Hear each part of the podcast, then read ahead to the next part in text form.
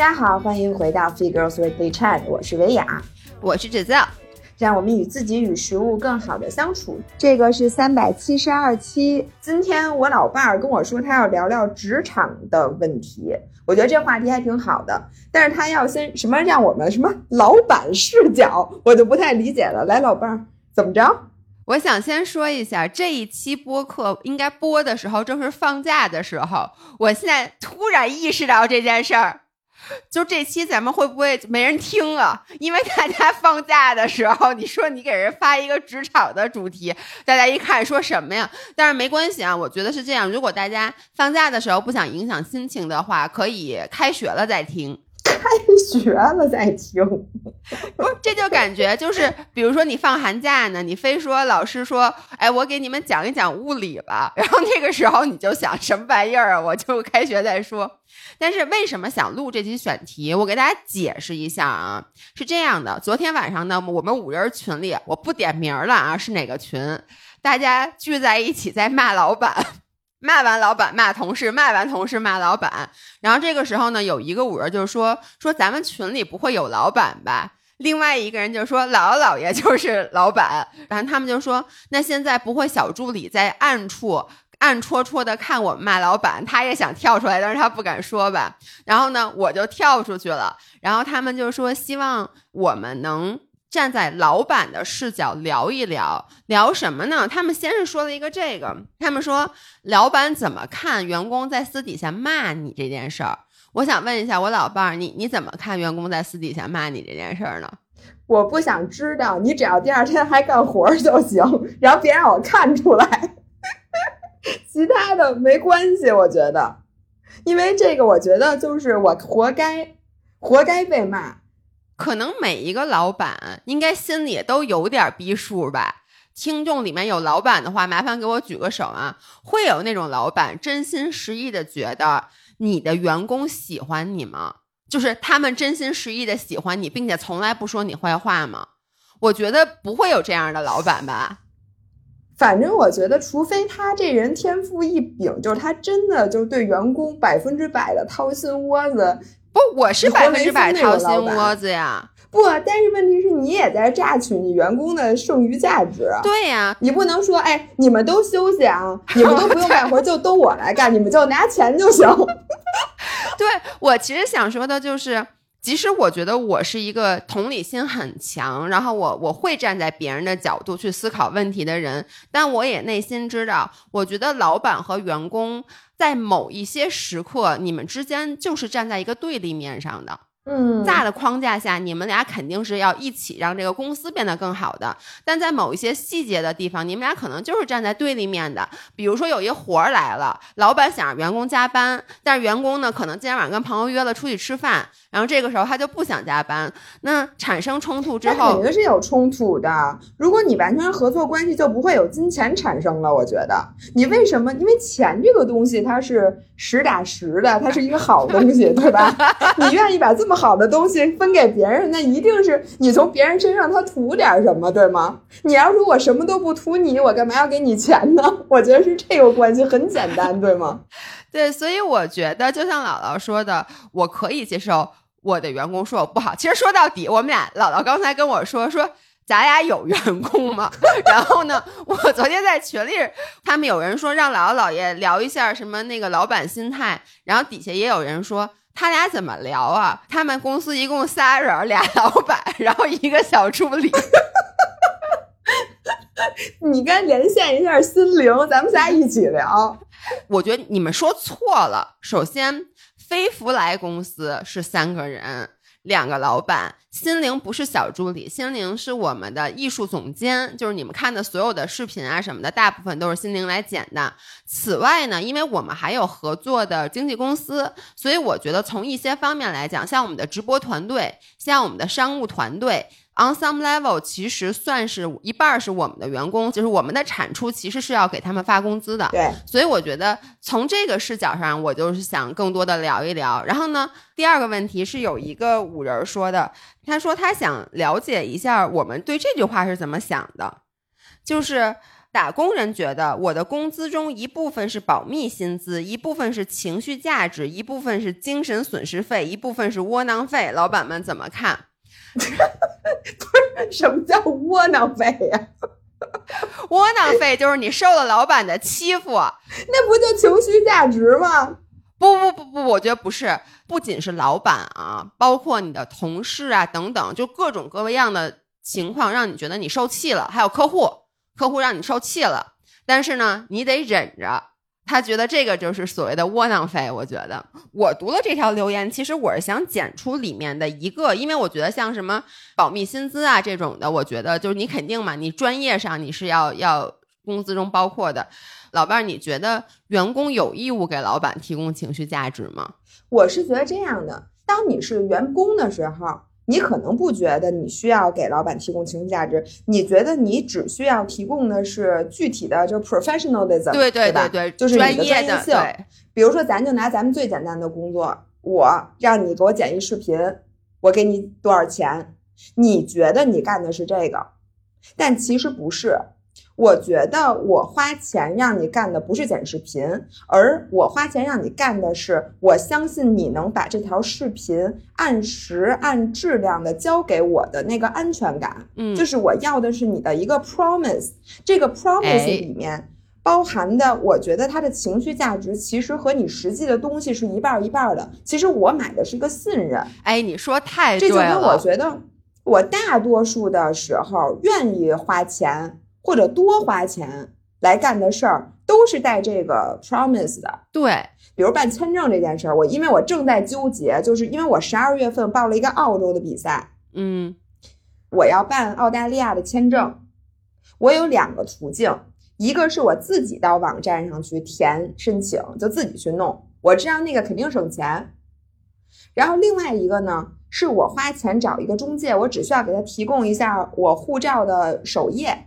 他就帮我去填那些，呃，那个可能得多花大概一千块钱左右，或者一千多块钱。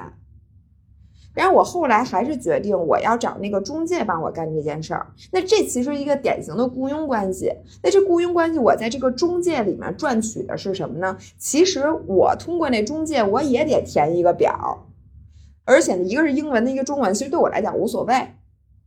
其实没有节省我多少时间，那我为什么还是愿意去找这个中介呢？就是因为我需要人帮我盯着这件事儿，确保这件事儿按时能完成，然后有人给我提醒。我觉得这就有点像，其实我雇这个人不是光干这件事儿，是让我知道我把这件事儿交出去了以后，这件事儿一定能干，给我带来的这部分情绪价值。更根本的东西是他给我提供那个安全感。哎。你真的说的太对了，就是我刚才在想的时候，我也觉得是，就是其实我觉得在职场关系里面，老板和员工是要给双方就这个情绪价值是互相提供的，双方的对，而这个情绪价值其实不管是上对下还是下对上，它提供的都是一个就是安全感，一个就是信任，就是不管你做什么，其实我觉得老板也有义务让你的员工觉得。他是安全的，没错，他是可以信任你的。就是我作为老板，比如说客户什么来的事儿，我是能帮你扛着的。我不会说，比如说一个东西客户说做不好，我直接把这小孩拎出，都是他做的，你来骂他。那这个时候，我作为老板，我是需要把这些事儿扛下来的，即使这活儿其实是你做的，这是老板需要为员工做的，而员工需要对老板做的，exactly 就是你刚才说的。我觉得，当我们从员工变成老板以后，我觉得。我的思维上的转变，或者我如果说有员工的话，我对他的要求，其实我觉得第一个就是他的答复。就是我当了老板以后，我现在就觉得我最不能接受的其实是什么？是我跟你说了话以后你不理我。这个姥姥太有感 触了。就是比如说我是一个老板，我给你布置一个任务，或者我问你一件事儿，我觉得首先。我需要你给我及时的反馈，这个反馈不一定是说没问题，这活我给你干成。但是你首先你不能 ghost me，就是你不能不理我，玩消失。这个就涉及到就是说 off hour，你现在不是工作的时间，老板给你发了一个东西，你要不要回复？那我以前上班的时候，我其实觉得不应该回复，我觉得我不应该回复，但我从来都回复。我先说。我没胆儿不回复，但是我内心是觉得不应该回复的。那现在我当了老板以后，我觉得就是我需要你回复我，你可以回复我说我知道了，咱们明天看。嗯，我特别同意，我同意。就是比如说，其实我在这儿要表扬一下心灵，就心灵是我们的艺术总监，是我们的剪辑师。是，咱就这么一个员工，你不用再说，也是，咱们只能说他的事儿。不，但就是心灵特别好的，就是有时候我会给他一些活，我可能是晚上丢给他的，然后他都会说一句收到，或者他会跟我说老爷，这个明天弄来得及不？就是我从来好像没有跟他说不行，你现在马上要给我干，除非这是一特急的活儿。但是他只要给我回复了，我就心里就踏实了，我就知道这事儿。是有人接住了他，我觉得这个是员工第一个需要给老板去提供的。嗯，我非常同意，不能同意更多。这个也是我觉得我当那个老板以后和我原来干活的时候的一个特别大的差距。这我真的得跟大家说，就是当你是员工的时候，其实你觉得老板那么多事儿，不能他想什么时候找我就什么时候找我呀。但是其实你知道，老板虽然那么多事儿，他跟你站的那个。地方是不一样的，但是老板比员工更缺安全感，而且缺很多很多。哎呦，你说太对了。当你是干活那个人的时候，其实你知道这活是你干的，你反而很踏实。就哎，我自己知道，我现在不用理他，但是我明天早上肯定给他干了。对，然后我明天早上等我干了，我再跟他说，或者我今天晚上，哎呀，反正我那个就不想回他，明天早上我一早。我再回他，因为你心里心有成竹，你就想，哎，我明天加个班，其实这事儿上午能完成。我明儿中午回他，这个时候我已经把这活干了，其实就没事儿了，对吧？但你知道吗？老板当给你发完条微信，你一晚上不搭理他的时候，他干什么他都干不好，一直想着，哎呦，这人干嘛呢？他到底什么时候能给我把这活干了？如果他明天跟我说他不行，那我该找谁把这个活给我干了呢？我了呀！那要不我今儿晚上加班，我自己也干了吧？然后你一边可能星期五晚上。你一边想着我他妈得自己把这活干了，一边心里各种草泥马飞过，心想：哎呦，这不靠谱啊！这帮年轻人又出去玩去，弄个我个老东西，自己在那儿吭哧吭哧的。但其实你知道吗？你只需要简单的一句话，就你回他一下，说：“老板，我现在外外边玩呢，别着急，明天早上咱俩打个电话说。”其实只要这简单的一句话就 OK。没错，你说的太对了。我们俩这个老板，就是我们俩，虽然这公司小啊，但是我们俩其实已经是大老板了。我们俩，我谢谢你。你说这话给我一口水差点喷出来。不是飞福来 CEO 嘛？咱俩大在哪儿？就是顶头了，咱们上面没有人了。其实咱俩是压力小的。其实咱们面对的只是客户，而其实跟客户。你只有一个你需要去 deliver 的东西，或者只有一个追着你的人。嗯，但大家要记得，百分之九十九的情况下，你的老板还有他的老板呀，你的老板也是一个下属呀。等于说，就如果你不给他回复，因为他上面的老板在问他呢，那他可怎么办呢？他好难呐，他被夹在中间儿。对，你说这点特别对，我觉得这个可能是。我当员工和当老板之后的一个非常大的转变之一，对，所以我在这儿想就是跟大家说一下，你怎么能给老板一个安全感？老板需要什么？老板需要控制，但老板不是要控制你这个人，不是要说你几点来打卡，你几点走，然后呢，你不能玩，你不能划水，就必须跟着好好干活。老板需要控制的是这个项目的进度，就是你需要随时向我汇报，比如这事儿。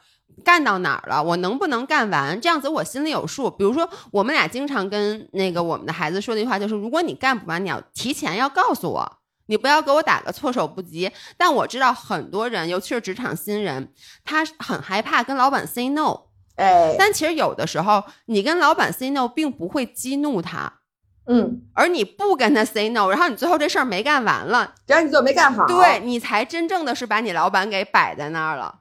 对，然后我还觉得我有一点是我原来一直在猜测老板到底是什么样的，现在我发现是这样。当然呢，这个只能代表我啊，不能代表所有的老板。就是我是员工的时候，我经常猜测我的老板到底知不知道我每天的工作量，嗯，就是我到底每天在干什么，我现在到底忙不忙，就是他是都有数呢，还是他真的不知道？因为他经常问我，哎，说你最近忙吗什么的，我就想他是装蒜呢，还是不知道呢？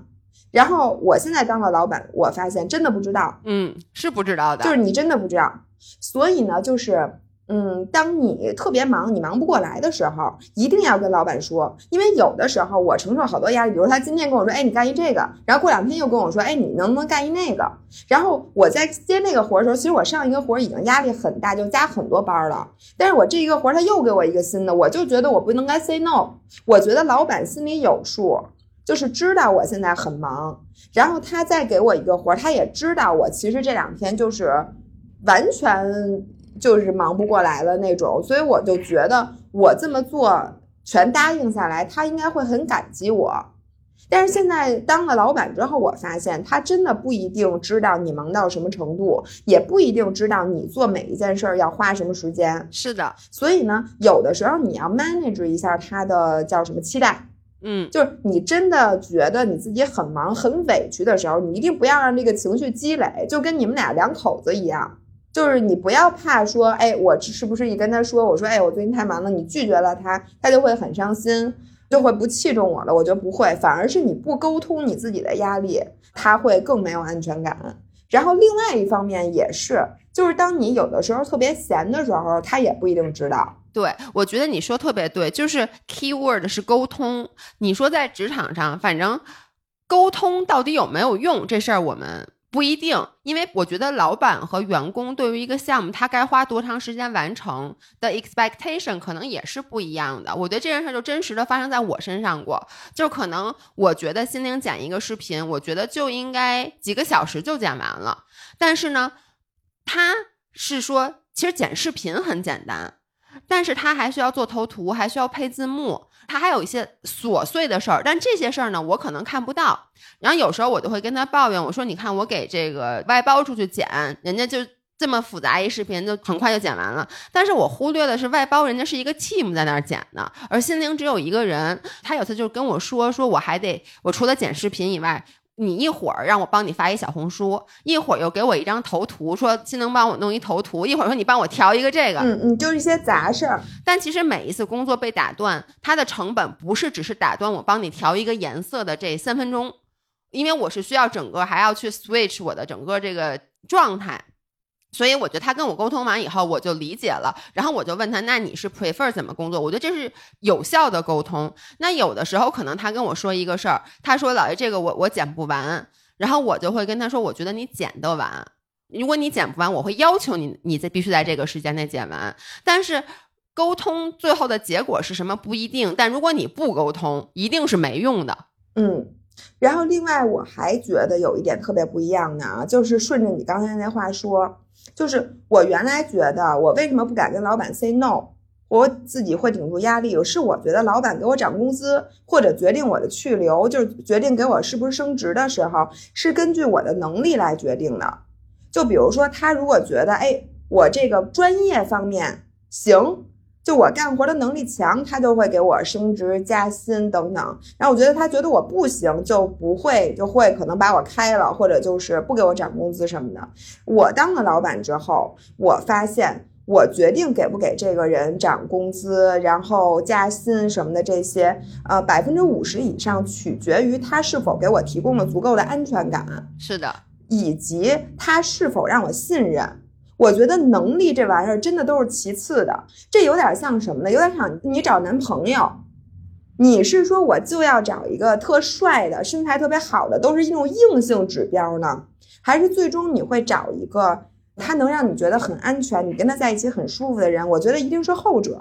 嗯，我觉得也是。刚才说的第一个就是，就是说你要一直跟老板沟通，就是你要回复他，然后不要把他晾在那儿。我觉得第二个对于我来说特别重要的，尤其是像咱们这种小企业，对于我来说特别重要的就是他给我提供的价值得是，我觉得我们俩有那种革命友谊。就是比如说，我知道现在是不应该干活的时候，现在是晚上，可能已经十一点了，但是客户突然说要改一个东西。然后这个时候呢，我其实是需要我的下属，即使明知道现在是他不应该干活，他也没有义务干活的时候，他就把这活好好的干了。这种时候，我觉得不会经常发生。我觉得尽量我们不在工作时间之外给你增加额外的负担，让你去干活。但是如果真有这种不可抗的情况下，我真的需要，就哪怕你现在在玩，但如果这活真的现在特别特别急，并且只能你干，那这个时候我真的需要你不玩了，你现在就回家把这活干了。这活不会老发生，哪怕只发生一次，我需要你去干，这才是真正的让我安心。像很多次，就是我们是客户。有一次就是发错了东西，我记得就是临时改，然后那次心灵就陪我弄到就弄得很晚，我估计人家肯定晚上九点多也在外面吃饭呢，然后就一直在弄。我觉得这个很重要。你这个时候跟我说说，可是现在我弄不了，或者我电脑在公司呢。如果这件事儿特别重要的话，那你老板就会因为这一件小事儿，从此就真的他不信任你了。对，我觉得你说革命友谊，我觉得你总结的特别特别对。还有一个就是我当员工的时候，我觉得老板是在我的权威之上的，嗯，就是老板的 power 是高于我的。但其实我自己当老板以后，我发现其实我是更脆弱了的。对你好需要他们，对你老板需要员工远远比员工需要老板多，就是在具体的事情上。但是你不能决定老板什么时候休假，对吧？这个方面可能老板的权力更大。但是在干活这件事上，老板比你更需要安全感，因为如果这个活儿是你干的，不是他干的，就跟你知道借钱的人，他心里是比把钱借给别人的人是要踏实的，你明白吗？就假设我跟老爷借了十块钱，那我借给他之后，肯定他心里比我舒服。就是借给别人钱的那个人的安全感远远小于拿到钱的那个人。是的。就是如果说我把钱借给了你，我从我借给你钱的那一天起，我每次见到你，我都会想，这人能不能把钱还给我呀？没错，这就跟老板把活交给员工以后，老板每次见这员工就是又想问又不敢问，对，然后呢就想，哎呀，时间还没到，现在估计他还没弄完呢，心里就想着他能不能告诉我他什么时候能把这事儿弄完呀？急死了。对我发现。我老板如果喜欢我，一定是因为我让他觉得我可以信任。嗯，这也就是为什么职场是不公平的。就是我在当老板之前，其实我没有这感觉。我经常觉得，你看，老板莫名其妙的会对一些人好，然后你作为员工，你就会觉得我比他强啊，对吗？我这活干的比他漂亮啊。对呀，我业务能力什么的都比他强。那为什么老板有什么好事儿都不会想着我，都会想着他们？那其实就刚才说的，老板其实最看重的是信任感这件事儿，也就造成了这种不公平。现在我发现，就是这种不公平，这真的没有办法，就是因为老板和咱们一样，其实他都是人。对这个人呢，他也有个先来后到，而且比如说那个人比你来的时间早，那他可能干活确实不如你，但是他就在你这个老板。最需要他的时候，给了他这个安全感，就变成了他的左膀右臂，他们自然而然就形成了这个小团体。这个小团体一旦形成了，没有人会愿意轻易的去换的。是的，比如说咱俩已经从高中的时候就是最好的朋友，你说到现在再让说再来一个特别优秀的老伴儿，你说我还可能再换吗？也是可能的，是吧？我觉得那你可能立刻就换了吧。不对，所以这个也就是我得到了一个非常大的 lessons learned，就是老板和你之间的共性是远远大于你们俩之间的差异的。原来我在员工的时候，我总觉得老板是另一个星球的人，就是他的人格、他的七情六欲跟我们普通人是不一样的。而且你会有一种感觉，就是你老觉得老板啊，就是想压榨你，其实。老板只是想挣更多的钱，如果你的目标跟老板不一致，那这个时候你就会觉得你们俩完全是背道而驰的两个人。嗯，你说的是咱们这种公司，如果是一个大公司，那老板不是想挣更多的钱，老板只是想让他的生活轻省一点儿，因为他也有老板。对，就是他也要把他的项目，其实比如说是一个部门，那他就要把这个部门给经营的特别好，这样子他就能够得到他的老板的嘉赏。那这个时候，你就是要让你的老板觉得你可以帮他实现这个目标。就我们经常说一句话，就是说要跟老板表忠心。我现在觉得跟老板表忠心，不是说你老拍马老板马屁，或者说老板穿一个什么衣服，你就说哎，老板这衣服真好看，或者老板一干完什么事儿，就说哎，老板你这事干真好，就是去夸奖他。说实话，我以前以为老板会高兴，我这么一个喜欢听别人夸我的人，我都发现这件事对我一点都不受用，就没有意义。我需要的是什么？就像我刚才说的，如果一个员工让我觉得就在危机时刻我能指得上他。那这个人我一定会器重，而且我也愿意给你涨工资，我也愿意给你升职，因为我希望把咱俩绑定在一起。没错，我现在发现，我原来觉得我什么时候都有机会来获得老板的信任，嗯，但是我自己当了老板，而且我活这么大岁数，我发现真的不是的。你需要顺势而为，比如说你现在在一个地方，你是初来乍到的，然后你的老板周围已经有很多他很信任的人了，嗯。然后这个时候，其实你就不是你表现的时候了。这个时候，你只要做好你分内的事情，因为现在不是你的机会。我小的时候觉得职场事在人为，就是只要我够努力，是金子总会发光，机会每天都在。只要我今天努力，那那机会就会青睐我。但是我现在发现不是，人生的机会都在那么几个节骨眼上。如果你在没不是节骨眼的地方努力，那你可能会白白浪费很多力气。比如说，就像我刚才说那种情况，就是你初来乍到，然后那个老板根本就不太 care 你。嗯，然后人家周围已经有很多拥趸，然后明显呢，他也不指着你干什么，他只是觉得有这么一个人把他这些事儿干好。这个时候，我觉得你不要过分努力，你把这劲儿留好了，然后等到你这个工作的时局转变，换老板换了，员工发生变化或者重组，或者就是任何，因为公司每一两年它肯定会有一些变化，在变化的时候，你会突然发现，哎。我现在是不是有一点点机会？然后这个时候你再把劲儿使出来，我觉得这样从长期来讲也解决了一个很大的问题，就是很多人说我又要在工作当中使劲努，然后我就想挣更多的钱，我又想照顾 work life balance 是怎么做到的？我现在就觉得，当你发现这机会没来，就跟你冲浪的时候，你在等浪的时候，你就做好 work life balance。对，然后一旦你觉得那浪来了，你就拼命划几下水，把老板的这个安全感弄了。然后可能接下来的几年，你跟着那老板，你哎，那个乘风破浪，就跟你站在那板上，你可以站几年。然后过两天那老板走了，或者你离开这公司了，你发现哎，最近好像又不太适合在职场努力了，哎，你就在卷卷运动。嗯，然后我想举一个小例子，我是前段时间在小红书无意中看了一条帖子，当时我感触特别深，刚找了半天没找着，他那个笔记的名字大概是我当实习生，然后被开除了，大家来评评理，这件事儿到底是谁的错？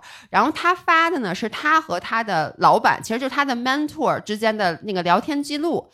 他的老板告诉他说：“你明天别来了，因为我觉得你不太适合这个工作。说因为你经常在工作中出错，就你总是出小错。然后呢，他就在这个文章里面就解释，就是说他这人比较粗心，他出了两次错。然后那个老板就跟他说：说你要是不知道的话，你得来问我。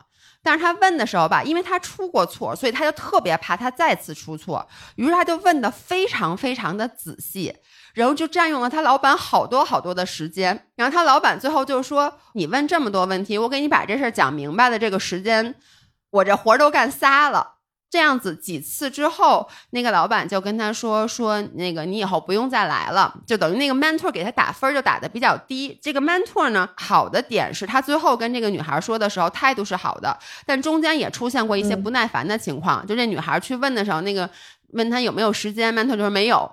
就那种态度也比较的直接，然后结果我翻底下那个评论啊，正在跟他经历同样的，比如说是实习生也好，学生也好，然后都在站他这一边。然后呢，已经带过实习生的，就是你知道吗？已经从这个实习生爬上来的人，就都站他 mentor 那一边。我就觉得这个就 exactly 就我说的那种对立面。然后我看完这个以后，其实我就想，首先我特别能理解这个女孩儿。因为实习生刚入职场的时候肯定特别紧张，什么都不知道。嗯对，我就想想我刚刚入职场的时候，我也是什么都不知道，我也就 Excel 用特别特别差什么之类的。我连复印机都不会用，然后就那给我那几个密码给我整的，这叫一个晕，什么东西都要拼。问题是就是这一层的使打印机是这么个使法，你换一层就给我弄另外一个打印机，这就是要把我搞死是不是？对，所以我觉得就是实习生都会犯错误。我其实也想跟大家说，如果你刚进职场，你犯错误，我觉得没有人会立刻的被开除。其实那个女孩自己在里面也说，她是犯了几次错误之后，她才被请走的。我觉得老板可能看到的是不怕你犯错，但怕的是，我觉得你这个人。没有前途，我这个所谓的前途就是你第一你没有变好，或者说你还在继续的浪费我的时间和资源。自己当过 mentor 站出来就说说我带过实习生，因为我们带实习生是要占我们工作的时间的。我如果给你讲了一遍讲不懂，讲了两遍讲不懂，讲到三遍的时候，我真的就不愿意再去带你了，因为我也有老板。我还要向我的老板负责，我的时间都用来教育你了，那我还有什么时间去干我的工作？我觉得啊，这很多时候大家你不要把他当做老板，你就把他当做一个普通人或者朋友跟你吐槽，就是你就想你老板会怎么来吐槽你，然后你是作为你老板的朋友，其实都能理解。对我就像我刚才说的，我真的觉得你和老板之间的差异远远小于你们俩之间的共性。大家全是普通人，你不要以为老板就不是普通人。没有，不是，大家不觉得老板不是普通人，大家觉得老板是傻傻逼。对，我当我是小朋友的时候，我就会想，这世界上怎么会有自如此傻的人，如此性格不好的人，如此命的人？但是其实，只是你过度夸大了他的这一部分。是，或者你过度夸大了你的感受，就比如说像你刚才说的，说他怎么那么命就比如他跟你说我没空教你，你只看到了他跟你说他没空教你，而你没有看到他之前已经教过你很多次了。你这个问题就是，我就想我原来当实习生的时候，我就看我老板，而且我觉得我老板什么都不懂，哪怕是我自己后来在职场待了很多年，就已经三十岁的时候，我依旧觉得在专业的事儿上我老板不懂。所以我觉得我老板是个傻逼，我心想你还没我懂呢，你凭什么来领导我？咱们现在虽然没有老板，但是咱们有客户啊。客户跟老板其实三炮是一样，你还觉得客户不懂呢，对吗？对，你觉得客户是不是傻呀？对，就你是不是一天到晚就客户跟你说那话，你就想这是人话吗？你怎么想的？就是这不就是以前咱俩对老板的感觉吗？对对对对对。你为什么要让我改这么多次？你能不能就告诉我你，就是你到底要干嘛呀？对吗？就咱以前改老板的 PPT，明明这话是他说的，他说：“哎，你做一个就是短一点的啊，千万不要太长的那种 PPT，没人看。”结果你做了一三页的，老板说：“你这也太短了吧？”说：“那你这个也得有啊，你这个不能没有吧？”然后你就做了一个三十页，你老板说：“你这也太长了，你这谁看啊？”就说这些这些这些你放在那儿干嘛呀？然后你心想，这不是两天前你说要的吗？然后你就开始改改改。这种事儿，咱们现在其实跟客户是一样的，对吗？哎，刚刚就 exactly 就发生了。我们有一个就是那个脚本，我一开始交上去以后，客户立刻啊三分钟之内就反馈了，说我们 slogan 你得在全就整个通篇你至少提到三次，他那个 slogan 特别特别硬。所以我一开始是用我自己的话写的，但他说你必须要按这个写，于是我就又把它改成了按他们那个话写。然后昨天给我返回来的反馈是，为什么要直接用我们的 slogan？这个话多硬啊，请用你们自己的话表达。哇，我你能理解？我当时就是觉得是傻逼吗？但我后来马上我就调整过来心态，因为我知道这是怎么回事儿，是因为一开始让我。把那个 slogan 一定要加进去的人，一定是下面的小朋友，因为他们可能一开始在给这个 brief 的时候，他们就写了必须要在开头、文中和结尾要提到这个 slogan。他收到我的作业以后，他通篇读下来没有这个，于是他就立刻说：“你得给我加上。”他也没有去想我是不是把这话改了，但是他谈下来给他老板审，因为是第二次 proof，对他老板就觉得。不是这傻呀？为什么要这么读？多硬啊，多生硬啊！你们这博主是不是傻呀？不会自己说话呀？对。然后这个时候呢，刚才让你改的这样小朋友绝对不会站出来说：“哦，这是我让他写的。”他一定说：“哦，那对，那让他回去让他们改。”对，然后这会儿又让你改，你改完回去呢，他就会再让老板，然后那老板可能还会给第三个老板看，第三个老板说：“这 slogan 得改呀。” 你这说的是什么玩意儿啊？然后最后给你回来又是一个不同的改法，对吧？对，哎，我觉得你刚才说那点特别特别重要，就是我觉得作为一个职场人，你需要具备一个什么能力？就是阅读比赛的能力，就是你要从一个高瞻，就是从一个制高点来看，你到底在进行一场什么样的，就是你到底在干什么，不是你实际上在干什么。这个游戏是个什么样的游戏？说的对，就跟有的时候你的老板会不停的让你改改改改改东西，如果你知道这个是他的老板和他的老板的老板和他老板的老板的老板给他的旨意，你就不会觉得这人变态，对，或者有病，或者这人矛盾，这人分裂，人格分裂，就是今儿让我这么改，明天让我这么改，或者你会觉得这人是不是诚心折腾你？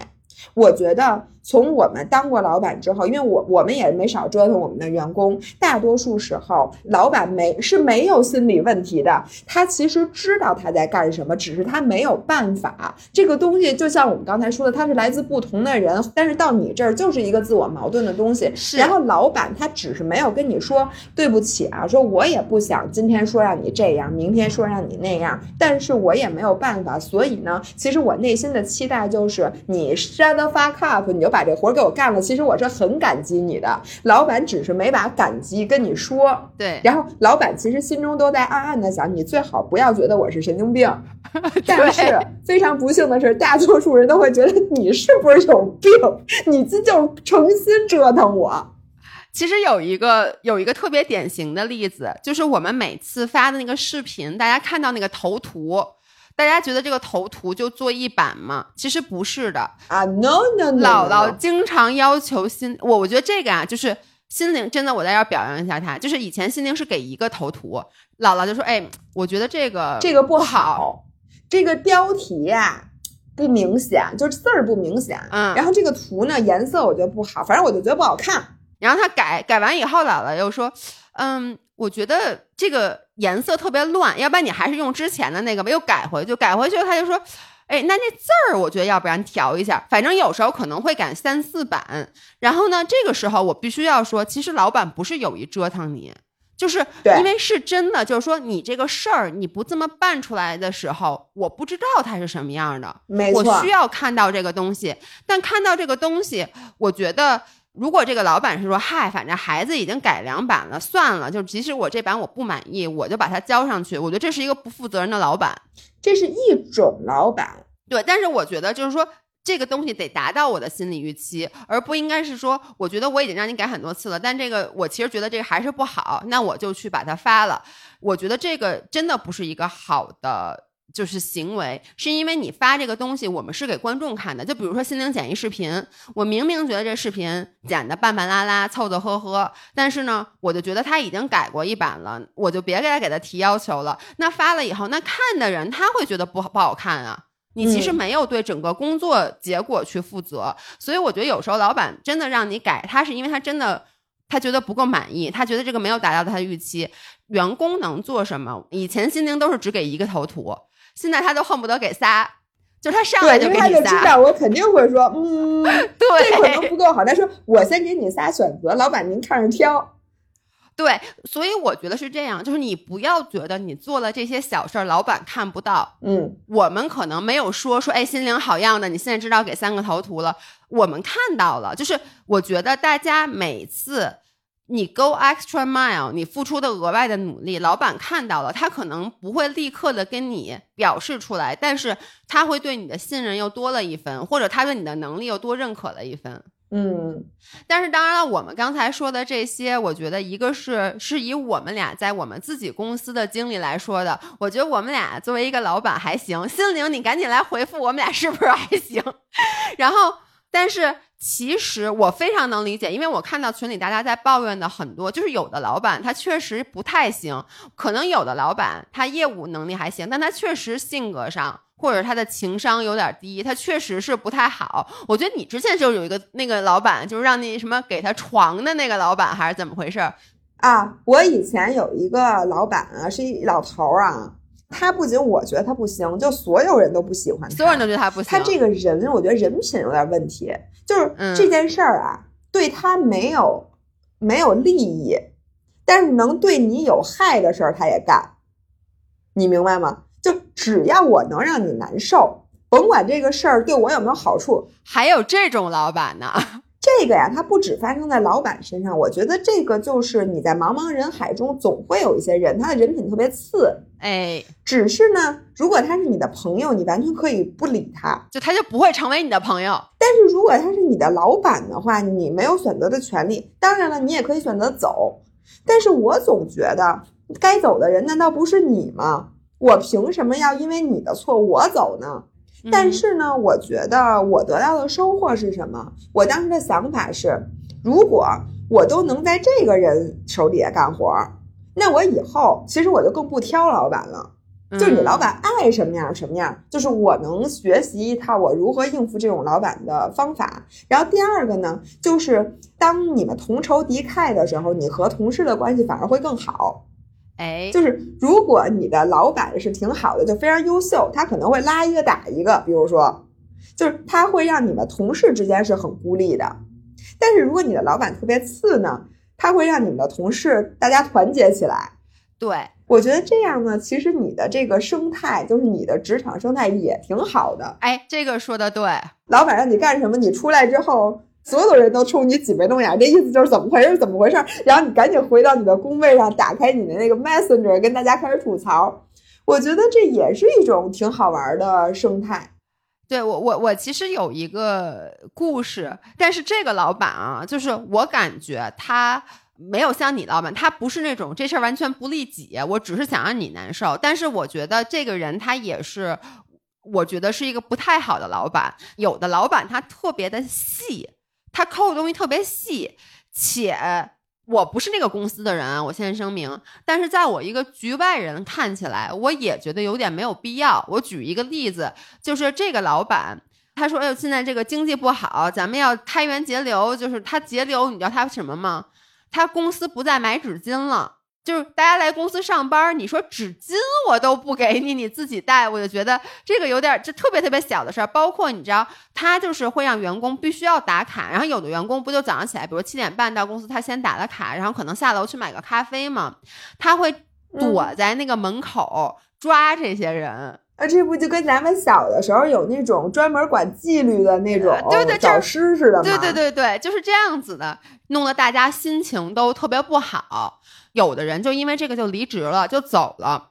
然后后来呢，我就跟我这个朋友说：“我说幸好你没走。我说其实我就跟他分享，我说在职场你没有办法要求绝对完美的职场环境，就在任何一个职场里面，其实都会有你不舒心的事儿。有的时候是老板。”有的时候是同事，有的时候是客户，有的时候这是是这个公司离家嫩老远，就是每天往返四个小时，等等等等，你其实是需要做取舍的。就是在这儿，我也是想跟大家说，就说如果你的老板特别特别不好，但是呢，这个公司如果有让你觉得特别温馨的同事，有愿意给你支持的同事，然后这个公司离家也挺近，就是你要综合考虑各个因素。如果觉得还行的话，那我觉得第一就是没有必要走，第二就是那你怎么跟这个老板相处？其实说白了就是你从情感上跟他 detach。其实因为一般人，我对公司有什么意见，其实不是对公司，都是对人。那这个时候，你不要再把它看成人，你就把它看成公司。你把它看成公司这大楼，就是这个 logo，就这标牌儿，你就把它从这个它的它身上所有人性都抹去。这样子的话，我就觉得是可以去继续坚持的。因为毕竟就是你像刚才姥姥说的，毕竟你挣钱，钱是个好东西，是不是？如果你这时候有一个，当然有一个更好的工作，给你更多钱，你当然去。但你没有更好的选择的时候，我觉得就是把老板去人性化是一个好使的招。对我最后我说实话啊，我无法给出大家，就是你这老板得欺负你欺负成什么样你就走，然后就是 threshold 在哪儿？我跟你说啊，这玩意儿很难给人建议，对吧？你自己其实也无法知道你自己底线在哪儿。就有时候你发现你自己底线特别低，就他都欺负成你这样了，但是你就是还没走。然后有的时候你这底线突然就变得很高，人家其实你后来回想，人家也没拿你怎么样。但是你就特别特别不开心，然后呢？我觉得这两种情况下，真真的这个没有办法预判。但是我给大家唯一能给的建议就是，只要你做出决定了，你就相信你自己做这决定特别好，就特别对，我觉得就完了。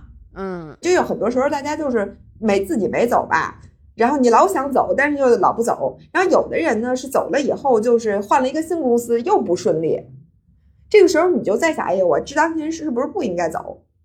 而且因为当时，比如说他只是让你不难，呃，让你难受的程度是四分，你就走了。然后现在你已经三分半了，那你现在走不走了？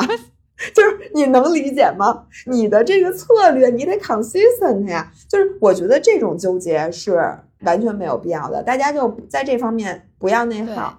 因为没有完美的职场，没有完美的职场，并且呢，我觉得最可怕的，就像我之前说的，你在高速公路上开，你已经错过了一个路口，这个时候你停下了，嗯，你就觉得你走错了，所以你就在想你怎么办。我就建议大家就永远不要停下。OK，我想读两条就是职场的留言，特别特别想读。姥姥，你来给大家读一下吧。嗯，姥姥姥爷好。如果你们还有印象，我就是之前给你们留言，因为极端节食而导致姨妈出走，并且抱怨为什么别人能健健康康瘦下来，而我不能的姑娘，想跟你们 update 一下近况。我今年硕士毕业，刚入职一家大型国企（括号薪资待遇还不错，但比互联网低了一些）。在别人眼中是一份体面且稳定的工作，但我自己之前的求职规划一直是互联网大厂和四大，实习也都是在这些公司。但是因为今年求职环境不好，我是留学生，没赶上大规模秋招，没能进入 Dream Company 中的任何一家。本来留学已经花了家里很多钱，我对自己的定位一直是比较卷，也渴望从事高薪且有挑战性的工作，但目前入职的这家显然不符合我的期待。入职到现在一个月，但前两周是闲的焦虑不安且不服气，后两周是逐渐学会适应慢节奏，重新审视自己真正想要的。我确实追求 work-life balance，但咨询和互联网工作显然不能给到我，或者说有挑战的工作很难给到我。想要从工作中获得自我成就感的想法，是不是源于学生思维太重？其实自己更应该注重自我成长，而不是外在的精英的 title。现在朝九晚五的工作显然给了我很多自主时间，也间接帮我养成了健康的生活作息。入职第一天，我告诉自己长期主义。现在不是拼考试成绩和实习经历的短跑赛了。我不知道这样是没能进入大厂的自我安慰吗？还是自己真的在思想上有所进步了？入职第二周，我花重金办了楼下的健身房年卡。这次减肥不再是我的生活重心，而是我健康和愉悦生活的一部分。我打心里更注重习惯，而不是数字的变化。请问我这是躺平的状态，还是从容的态度？虽已入职，但还是偶尔冒出要不要再冲一下大厂的想法。可能想挑战自我的心还有，但又觉得可以利用下班时间好好搞下自媒体。用真正重要的事情充实自己，而不是工作。毕竟自己对此也感兴趣，并且有过不错的尝试，例如博客和小红书，都是成本不高的机会。牟利不敢说，至少自己是真心喜欢和不同的人产生思维碰撞，想把自己越来越活得灵动的人。不知道姥姥姥爷对我的职业发展或者下班时间的规划有没有什么建议？老伴儿，嗯，你听完他的留言，你告诉我你什么感觉？我我。我被他卷到了，为什么呢？我在读他的留言的时候，我就把我自己带回了刚毕业时候的我。我感觉我是一个二十二岁大学毕业的大学生，然后那一年我也没有找到工作。其实我当时自己心里是非常焦虑的，但是呢，我不想说。然后我也在试图安慰自己，就是 everything's gonna be okay，你一定会找到适合自己的。发展方向就是因为我当时毕业的时候是想进投行和咨询公司嘛，然后我没有进，然后我就像他一样，我已经把自己给说服了。结果我看到他那个，就是因为他说什么本来留学已经花家里很多钱，对自己的定位一直是比较卷，也渴望从事高薪且有挑战性的工作。他其实道出了当时我所有的焦虑，所以他这个让我有点 trigger 了我，你知道吗？我明白。我觉得他这个问题好典型，就是我特别特别特别能理解他，有点感觉这个工作不能够满足你对这个工作的所有的期待，但是其实呢，你的期待也没那么明确，因为你其实知道你又想卷工作，还想卷生活，对，这是问题。你其实又想自己是一个精英的 title，同时你想我还要 work life balance。然后现在呢，你这个精英 title 没拿着，你 work life balance 可能能做的挺多。然后你一边在 life 这边投入，一边又想我是不是太躺了？对对吧？你说我是不是应该还是卷卷工作那边？嗯，这个其实也发生在我身上，就是这种对话、这种想法发生在 me every day。就拿一个最典型的例子，就是比如说我昨天给我教练打了一个小时的电话，我跟他说，就是我们俩在对了一下我们下半年的比赛计划，然后就我要干嘛，我就给他讲，我想比那个马拉松，然后我又想比铁三，我还要比港百、比越野什么的，然后他就说，那你这三个哪个是重点？我说，那都得是重点啊，那怎么能哪个不是重点？我说港百我得比下来吧，我得练。我这马拉松，我还想这回又没跑成我的三二零，我说我要打开三二零大关。我说那个铁三，我还想 KQ 呢什么的。他说那你这不行，就是你这段时间你目标你只能有一个，不能既要又要还要。对我说那你让我怎么选呀？他说要不这样行不行？你现在先别选，因为我让你从长期来看，你到底是想马拉松取得更好的成绩，还是想铁三取得更好的成绩？你确实你觉得都要。不妨咱们就按照日期来，就是你这段时间你是先有一个先比马拉松还是先比铁三，你就先练哪个，然后你先把这个目标达到，你先别想长期的 priority，你先想短期的，因为毕竟这个比赛在那个比赛前面，你可不是得先练那个近的吗？嗯，所以我觉得这个简单的逻辑是我想给这个姑娘的建议，因为你现在刚入职，对吗？你不可能马上换工作。因为如果你刚入职之后，你马上换工作，你以后那履历会很不好看，人家会觉得说这人靠不靠谱？这这怎么半年之内，比如说你这种横跳，我觉得是不好的。而且呢，我觉得你这辈子都会经历，就是大多数人都不只从事过一个类型的工作，你得都经历过，你最后才能比较，就说哪个生活更适合我。因为他这个生活都是套餐，你在一个大国企工作，那你毕竟是就这种工作配这种生活，work life balance 是一个品牌儿。然后如果你去大厂呢，你从生活到工作到你的课余生活的安排，全都是另外一个样的。然后既然你现在已经在这个拼盘里了，你就先把这个拼盘给拼好。比如说我在这里面，我工作大概我觉得我能做成什么样，我的课余生活你不是办健身卡了吗？你就好好练。我能做成什么样？然后你看看你有多少业余时间可以弄你的，甭管是播客还是小红书，你先弄着，你就先看看我在这个 lifestyle 里我能做成什么样。然后做一段时间，你好歹你这工作你得干一年吧，你干一年之后，你再考虑说，哎。我现在是继续干这个，我觉得现在生活状态不错，继续干这个呢，还是我明年再找一个互联网的工作？你找一互联网的工作，你再卷一卷那个品牌儿，你把那个品牌儿弄，然后你在那边的时候，至少你就多了一个 case study，因为你现在刚毕业，你根本两边你都不知道是什么什么样的，就跟我似的，我先好好练马拉松，练完了，哎。比马拉松，然后我再好好练铁三，我再比一个铁三，我之后再决定，哎，那我接下来的一年我是以马拉松为主还是以铁三为主？但是现在你先别想那么多，不要一边干着这个品牌，一边心里还想着，哎，我是不是现在就应该弄另外一个？你先把这个干好。我觉得他的这个想法，这种纠结啊，可能是我们这种比较卷的人的 every day。对，但是你知道，我看完我我其实有一个问题想问他。他为什么觉得他要去大厂或者这四大？就其实这个真的是我，我希望他能从根儿上去回答的问题。就是你，我觉得卷是完全没有问题的，就是你渴望进步也是没有问题的。但是为什么你的这个卷要体现在我要在四大或者在互联网公司？其实我觉得你在国企一样能卷。就是你想卷多小的事儿，你都能卷。就你要想明白，你为什么是告诉自己我要去四大？就跟我当时毕业的时候，我跟所有人都说，我说我要去咨询公司。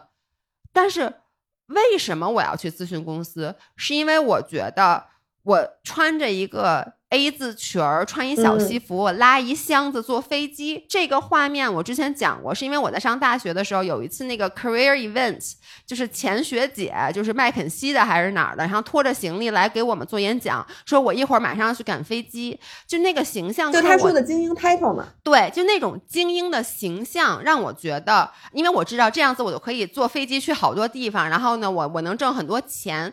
但是其实我内心我从来没有渴望过这份工作。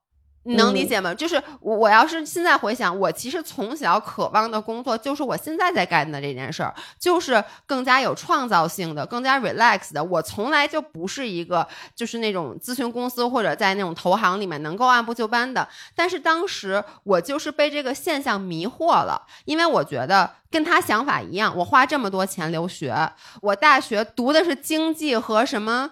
金融双学位的这么一个东西，我觉得我必须得干这个，所以我当时就觉得我也是，我觉得我必须要进四大或者去咨询公司或者去投行，我没有别的路可以走。就是，但是其实这个不是你你真心想要的，我就是希望这个五人能够先想一下，你到底想要什么。如果你想明白了，说我就是要去。大厂，我就是要去四大。那我觉得你就是嗨，现在一直瞄着机会呗。今年就是经济不好，校招你赶不上了。你你工作两年，你这两年一直在。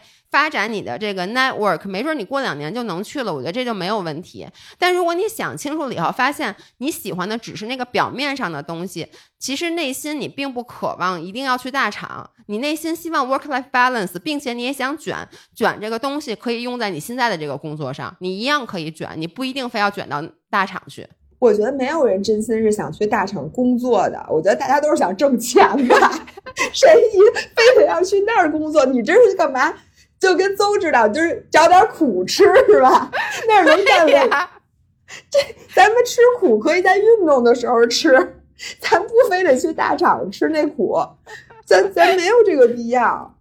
但是我能理解这个五人。如果是我年我年轻的时候，其实每天都是这么想的。我老觉得我工作不够努力，真的，就我老觉得我在这儿。哎。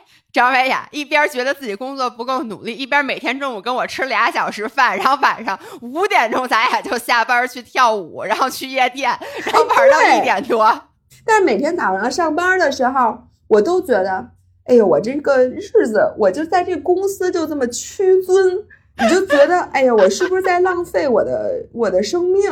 我真的是，我很理解他。嗯，我我我能，我觉得。我不知道，我觉得大部分的职业在你刚入职场的时候，你都会缺少一定的意义感。我觉得意义感是需要时间和精力去帮你沉淀的，就是因为你刚到那块儿，你其实没有经历任何事儿，没有那个感觉。所以我觉得在任何一个工作岗位上，这个也是之前 C 总其实在。他的博客里说过的，就是你不要觉得你做的事情没有意义。如果你一天到晚只是都在想，哎，我做这工作没有意义，就是我就是给人复印。就是我我连这密码都记不清楚，就是对。如果你一天到晚只是这么想的话，那其实你就永远无法为你的工作找到意义。就像你刚才说，就是你流动的，然后你就一直顺势而为的，你就继续去做。其实你在一定时间的积累下，任何的工作都会有它的意义感出现。到时候你再去决定这件工这个工作的意义感是不是你喜欢的，它值不值得你继续坚持下去。这个就跟你跑步的时候，真的你就想。我这多跑一天有什么用吗？我多跑这一步有对我有什么意义吗？我为什么这么晒我还要跑呢？我为什么下大雨还要跑呢？当你跑每一步的时候，都非得给自己寻找意义感，我觉得这是一种病。嗯，然后现在我觉得这也是同时同样是一种精神内耗。这个事儿啊，你既然已经在干了，你就先先先干着。我觉得你干好了再说。然后当你真的不想干的时候，我觉得这个 decision 会自动来找你的。对，你到看节儿上，你会知道你是什么人。上次给大家讲了，我脚伤，当我开始脚疼的时候，你是想顶一下，还是想放一把？你到时候自己就知道了。嗯，所以在你没出现这种情况的时候，你先别琢磨。我觉得你就把眼前的这些事情先干好。所以我觉得对我来讲，宇宙定律是：可换工作、可不换工作的时候，等于先不换。嚯，这不是等于换了？哎，这对我来讲不是，就是说你当一直在 wonder，哎，我是应该换一种 life，还是我应该把现在这个 life 做好？嗯，对我而言，永远是把现在做好。是你知道我我读下来，我觉得这个五人儿，我因为我已经不记得他之前那篇那个留言是什么，但他一上来就是说，他说为什么别人能健健康康的瘦下来，而我不能？我真的觉得这个五人儿不仅卷，你还特别的轴。你想一下啊，是不是卷这件事本身，它让你有控制感？就是你很害怕你不卷，就你不能接受自己是一个不卷的状态，因为你觉得如果我不卷的话，就证明。我在退步，或者只要我不进步，就是这个这个生活继续往前走下去的意义就不大。我觉得不是这样。但你看他的每，他就好几句话，比如说他说他现在在楼下办了健身卡，然后他这次减肥不再是我的生活重心，而是健康和愉悦的生活，这多好呀，对不对？就减肥不是重心了，变成健康愉悦的生活了。但是他接着说。然后我打心底里更注重习惯，而不是数字的变化。然后他这么好，他说：“请问我这是躺平的状态，还是从容的生活态度？”就是那个最近在录一个小红书的视频，我就就就想说这一点。就是很多时候我们减肥也是，为什么那么多人他一直不停的减肥？他说减肥让我很痛苦，我不想再减肥了。但是哎呀，我我还是每次就停不下来。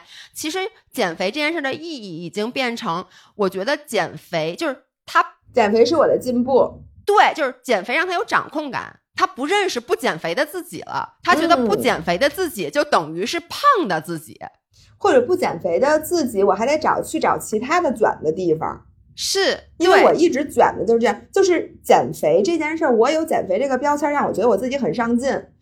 然后呢，我不能接受我自己不上进，所以我要继续减肥，并不是因为我肥我要减肥。对我怎么能对我自己的身材不追求？哎，对，就我怎么能觉得我现在够好了呢？我不能这么以为，因为这个感觉让我觉得我自己不是一个上进的人，而我不能接受我今天不上进。对，就是我觉得这个女孩必须要人生里有一个点是卷的。那么你看啊，第一，她现在运动，她不卷了。她已经不是必须得要瘦成什么样了，她已经把它看成了一种生活习惯了。完蛋，这不卷了，没有掌控感了。工作，哎呦，我又没在大厂，我这个活儿有点容易呀，有点轻松呀。完了也不卷了，所以他就说：“我怎么卷啊？我要卷一卷自媒体，要不然我来做自媒体吧。”就是他必须得有一个东西让他觉得我得不停的卷自己，然后这个卷是让他有自己有安全感的事儿。嗯，那是他的安全感来源，那怎么办呢，老爷？我觉得没问题啊。我觉得那其实像你刚才说的，你现在工作如果比较轻松，你又喜欢做自媒体的话，那我觉得你就就做呗。因为我其实很鼓励，我这两天也是跟周围一些朋友聊天，就是每一个问我说，哎，我到底我想发小红书，我该不该做？我都说这这有什么没成本吗？做呗。但是我都跟大家说，一开始你不要抱着一种我发一个东西就要有多少流量。就是如果你被这个绑架了的话，那么你很快就会不做了，你很容易没有流量。所以我觉得你就把它是你自己生活的一种记录。我给这个女孩也是，她说她有兴趣，然后也有过不错的尝试。那我觉得你就做呗，那你就在这上面卷一卷，对不对？这上面努一努力，没准将来你就走上了一条不一样的路呢。对，咱俩的建议是一致的。行，那我们今天的时间差不多了，然后呢，在国庆假期让大家。听一期吐槽关于职场和老板的，我对不起你们，主要是我最近没拉肚子，所以呢，我没有一个更加开心的故事娱乐大家。没关系，我代表飞福来全体员工祝大家国庆快乐，中秋快乐，两节同庆。对，然后呢，我们在节假日的这两天呢，我们先不录了，然后会把姥姥之前和那个 Club 一百，还有哪个来着？和古希，反正待会儿待会儿我会发几期我觉得录的很好的节目给大家 L S E 的时候听。行，那我们节后见，拜拜。